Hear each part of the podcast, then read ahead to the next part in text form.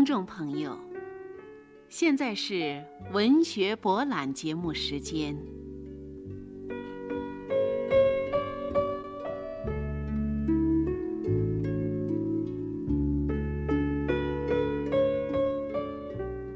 法国作家雨果的代表作《悲惨世界》，是一部浪漫主义与现实主义相结合的艺术精品，对资本主义社会的黑暗和不平予以深刻的揭露，对贫穷人民悲惨的命运和处境等现实生活做了多侧面的反映。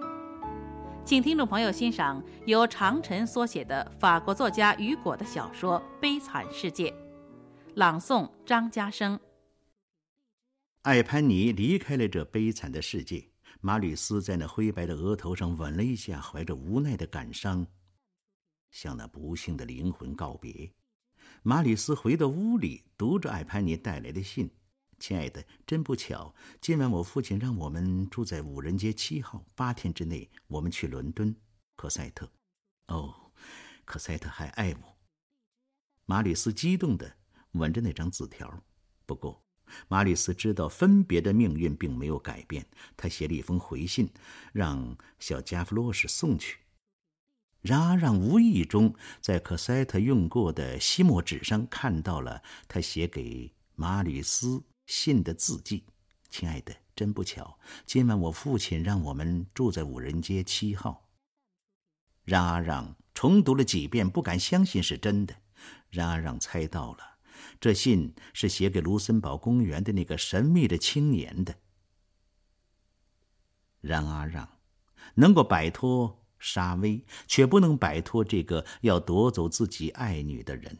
然而让在这悲惨的世界上别无亲人，他对可塞特的爱不仅是父女之爱，而是一种最圣洁、如天神的情感。他对女儿所怀的深广的慈爱。正如蕴藏在深山中那不见天日、未经触动的金矿脉，现在，然而让看到他的心要随别人而去，他愤激一急，唯我主义的思想又开始苏醒。我，在他心灵深处哀嚎。夜已经很深了，从城里传来阵阵枪炮声。让阿让收到了加弗洛什送给可塞特的信。冉阿让颤抖的打开了信纸。我决心去死。当你念这封信的时候，我的灵魂就在你身边。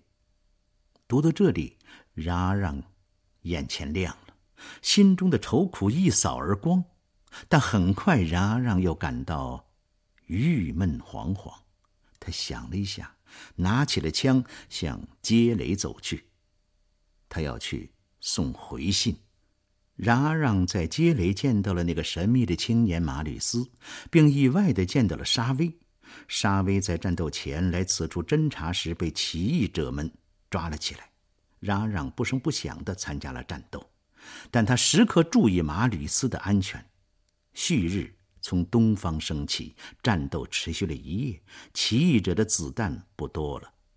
小加夫洛什拿着篮子，穿过街里的缺口，到敌人死尸上去捡子弹，全然不顾敌人疯狂的射击。当他装满一篮子子弹往回跑的时候，一颗罪恶的子弹夺去了他的生命。马吕斯把他抱回街垒，悲痛万分。起义者们决定处死被俘的沙威。站在一边的任阿让走过来说：“由我来处决这个人，可以吗？”沙威抬起头来说：“这是公正的。”起义者首领同意了，任阿让便带沙威离开了战场，来到街角处。现在只有他们两个人。任阿让拿出一把刀子。沙威镇定地说。用刀子吗？这更解你的气。但然阿让只是隔开了捆绑沙威的绳子，然后说：“你自由了。”沙威不禁目瞪口呆，他不理解冉阿让为什么要放过这个追踪了他一生，并且带给他一生不幸的仇敌。这种不理解，正如当年多少蒙特城的市民不理解为什么那个本可以幸免的马德兰市长，却一定要去法庭自首一样。沙威走了几步，出于自尊，又折了回来，向冉冉喊道：“我不需要逃犯的仁慈，你不如杀了我。”冉冉说：“您走吧。”当看不见沙威之后，冉冉向天空开了一枪。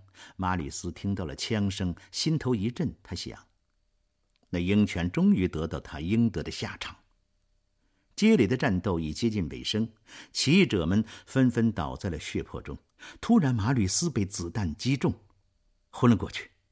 冉冉连忙去背着他向街外跑，但他们已经被包围了。冉冉。机警地带马吕斯演进了路边地下排水渠的入口。沙威并不觉得从逃犯的宽容下逃生是一种幸运，他甚至觉得这是耻辱。他平生第一次这样垂头丧气地走着，异常痛苦地走向塞纳河。为一个坏人所救，为报答这个坏人，他不再去追究他，背叛社会，为了忠于良心，那些。荒诞的事，他居然都做了。沙威以前不相信关于马德兰的美谈，可现在一幕幕往事浮现在眼前：扶救沙汀和他的孩子，在法庭上救出桑马蒂，在血泊中救出马吕斯，在枪口之下救出他一生的死敌我沙威自己。沙威感到一种可怕的东西侵入了他的心。那就是他对一个苦役犯的钦佩。按照自己一贯的正直作风，应该让拉让再度伏法，但怎么能出卖自己的恩人呢？他恨自己懦弱，厌恶自己，为一种他从不相信的善良的感情，他扔掉正直，偏离法律，这怎么能行？拉让。使他困惑，毕生所坚持的原则已经崩溃，没有理由再活下去了。他最后写了一封关于如何改善警方工作的意见书。他交代了自己的工作，便从桥头跳下了急流翻滚的塞纳河。经过几个星期的治疗，马吕斯脱离了危险，逐渐恢复了健康。他不知道是怎么被人从战场中救出来，并送回外公家的。死而复生使他更加思念科赛特。在他看来，虽然外公处处小心温顺，但还是个障碍。这天，他摆出一副吓人的样子说：“我要结婚。”早知道啦！哈哈哈哈哈那位漂亮的小姐知道你受伤之后整天的哭泣，每天让一位老先生来询问你的病情。她真是个好姑娘，你要娶她，我太高兴啦！说完这话，老人竟然哭了起来。科赛特和马吕斯又见面了，他们相见时的幸福心情是文字难以形容的。基诺曼和冉让两位老人做主，定下了他们的婚事。九十多岁的基诺曼老人高兴得像个孩子，把两个年轻人的手拉在一起。你是我平生见到的最俊俏的姑娘，可惜只能是男爵夫人。而且我死了之后，可怜的男爵夫人纤白的小手就要操劳度日了。不，不，科赛特小姐有六十万法郎。拉让严肃地说，打开了一个纸包，里面是一张财产证明。结婚晚宴热闹非常，老人回到五人街，房间是空的。女仆杜桑随克塞特走了，孩子喜欢的一切都带走了，只有一张床是铺好的，似乎等待着一个人。虽然基曼诺家里给他布置了一个很好的房间，女儿也再三恳求，但他是不会去住的。冉冉打开了一个小箱子，慢慢的拿出十年前可塞特离开孟菲梅镇时穿的衣服，思绪回到那个寒冷的冬天。可塞特抱着洋娃娃，同冉冉手拉手离开德纳蒂客栈，他笑啊跳啊，可赛特在世上只有冉阿让一个人。而现在，冉阿让那白发苍苍的头埋在可赛特的衣服里。这时，如果有人从楼梯上走过，就可以听见低声的饮气。可赛特和马里斯的幸福是冉阿让用心血一手造就的，可苦役犯的身份不允许他挤入他们的幸福。他可以隐瞒一切，可万一被发现，又该如何向孩子们解释？办法只有一个，就是第二天上午，冉阿让来到基诺曼家，马吕斯满面春风的迎了出来。父亲，手好些了吗？我们俩一直在谈论您，您快来住吧，我们不再需要五人街了。冉阿让说：“先生，有件事要告诉您。我过去是苦役犯。”马吕斯惊呆了。我在苦役场待过十九年，后来又被判处无期徒刑。马吕斯后退了几步，表现出无法形容的遗憾。然阿让抬起了头，神情庄严。简略地讲了自己的身世，提到可塞特，他说：“我与可塞特毫无血缘关系，只因为这可怜的孤女需要照顾。那六十万法郎是我在当市长时期用智慧和劳力挣来的。”马吕斯说：“您为什么要说这些呢？您完全可以保留这些秘密呀。”冉阿让说：“为的是诚实。”为了可塞特，我可以说谎，但是为自己却不能。只是现在我才如释重负。马吕斯说：“我外公有些朋友，我争取使您获得赦免。”没有必要了。冉阿让答道：“别人以为我已经死去了，这就够了。我只需要一种赦免，那就是我自己良心的赦免。我哀求您，先生。”用最神圣的誓言答应我，不要把这些告诉他，这会吓坏了科赛特的。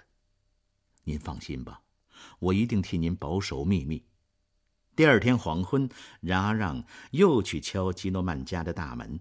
男仆把他带到一间阴暗潮湿、蛛网密布的地下室。忽然，冉阿让兴奋地站了起来。他预感到身后是可塞特，可塞特美丽的令人仰慕。好父亲，我知道您的怪癖，但我怎么也想不出您会挑这个地方同我见面。可塞特说着，把面颊凑过去，先来吻我，父亲，然后我要和您大闹一场。然阿让呆呆的一动也不动。可塞特说：“这可严重了，我怎么得罪您了？走上去吃饭。”冉阿让说：“您知道，夫人，我很特别。以后别叫我父亲了，叫让先生。您不是父亲了，我也不是可塞特了，让先生，这真是革命。您也不来同住，这都为什么呀？我气愤的很。”可塞特说着，偎在冉阿让身边，天真的说：“您不高兴是因为我幸福了。”这个问题对科赛特是简单的，对冉阿让则是严酷的。冉阿让脸色惨白，好像是自语的说：“他的幸福是我生活的目的，现在上帝可以召唤我去了。”科赛特抱住冉阿让的脖子，请您仁慈些吧。然而，让像失去了理智一样热烈的把他紧抱在胸前，好像觉得又把他找回来了。我走了，夫人，别人在等您。然而，让出去了，留下可塞特为这莫名其妙的告别而发呆。自此，每天黄昏，一个老人总要从五人街出来，走向受难修女街。他越走进这条街，眼睛就越射出欢乐的光芒，嘴唇微微颤动着。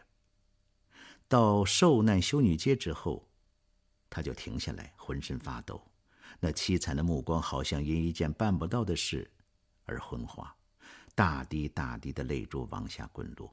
他这样待上几分钟，又从原路回去，他的目光也随着暗淡下来。不久。他没有勇气和气力再走到头，走一半就往回走。他每天准时走出五人街，但走的路程越来越短，就像没有上满发条的钟摆，摆动的距离逐渐缩短，等待完全停止。最后，他连屋子都走不出去了。他病倒在床上已经一个星期了。这一天，他强打精神起床，准备给科赛特写信。因为他知道自己的时间不多了，马吕斯还怀疑那六十万法郎是否清白，不肯去动用。他要告诉他们，那钱是清白的，是他辛辛苦苦挣得的。阿让哆嗦的、艰难的写着，没写多少便昏过去了。罪恶没有给德纳蒂带来财富，他找上门来纠缠马吕斯。男爵先生，我有一个秘密向您出售。您家里有一个有一个盗贼和杀人犯，他叫让阿让。我早知道了，马吕斯冷冷的说着。德纳蒂说：“还有一个秘密，有关男爵夫人的财产。这个秘密我开价两万法郎。我知道您的特殊秘密，就像我知道您是一个坏蛋。拿着。”马吕斯从口袋里抽出了一张五百法郎的纸票，甩在了他的脸上。德纳蒂连连的鞠躬说：“啊，谢谢，谢谢。”马吕斯本对于那六十万法郎的来源大为怀疑，但德纳蒂的告密反而证明，富有的工厂主马德兰先生就是冉阿让。马吕斯不禁欢呼起来：“哦！”他就是马德兰先生整整一个地区的护卫者，沙威的救命恩人，真是一个圣人呐。德纳蒂说：“不，他还是一个盗贼和杀人犯。一八三二年暴动那天，在巴黎街垒，我还看见他背过一个血淋淋的死尸。很显然呐，他杀了那个人，抢了那个人的钱财。”马吕斯站起来，面色惨白。他打开壁橱，取出那件沾满血迹的旧衣服。你这卑鄙的东西！你来诬告他，反却证明了他无罪。你才是个真正的罪犯。这里是一千法郎，拿去，带着你的家人赶快到南美去，永远不要再回来。到时我再给你两万法郎。德纳蒂又惊又喜，拿着钱走了。马吕斯心情狂乱。然让那崇高而惨淡的形象在他的心中光芒四射，他发疯般的把可塞特拉上了马车，向五人街驶去。他内心无不内疚的说：“上帝呀，是他救了我的命，是他给了我们今天的一切，我多么可耻啊！”门开了，科赛特和马吕斯出现了。科赛特，让阿让喊道，张开颤抖的双臂。科赛特激动的扑到冉阿让的怀中。啊，夫人，是您。老人神情恍惚。科赛特喊着：“父亲！”马吕斯忍住痛哭，轻轻的喊了一声：“父亲。”哦，是你呀！你也原谅我了，谢谢。我真傻，我还以为见不到他了呢。马吕斯忍不住了，父亲，您为什么不告诉我们？您就是马德兰先生，是您救了我的命。可赛特，你知道吗？他是一位天使啊。然而让说：“啊，为什么要说这些呢？说这些，您就要留我在你们身边，那样大家都会感到。”感到拘束了，父亲。我们再也不允许您单住下去了，一定要跟我们回去。让阿让在听着，他听着可塞特那音乐一样的声音，而没去注意说的内容。一大颗眼泪，灵魂里幽暗的珍珠，慢慢的涌出眼眶，嘴里只是轻声的说：“我看见上帝了。”我马上要死了，可塞特凄惨的叫着：“父亲，你要活下去！”可塞特摸着父亲冰凉的手：“您听见了吗？你要活下去！你们来的时候，我我正要死去。现在，我觉得好像又……”又活过来了。然而，让凝视着科赛特，医生来了，他给然而让诊了脉，然后凑近马里斯耳边说：“原来他缺少的是你们。太迟了。”然而，让一点点的衰竭下去，庄严的灵魂。在上升。他的眼前已经出现了未知世界的光明。在最后的时刻，然而让告诉科赛特，他的母亲叫方汀，他非常爱你，他的痛苦正和你的幸福成对比。这是上帝的安排，孩子们，你们永远相爱吧。你们俩再凑近我些，让我愉快的死去。夜没有星光，一片漆黑。在黑暗中，可能有一个天使展开着双翅，在等待着这个灵魂。然而，让终于离开了这个悲惨的世界。尽管这个世界在他离开之后仍然是悲惨的，但是冉阿让是带着幸福离开的。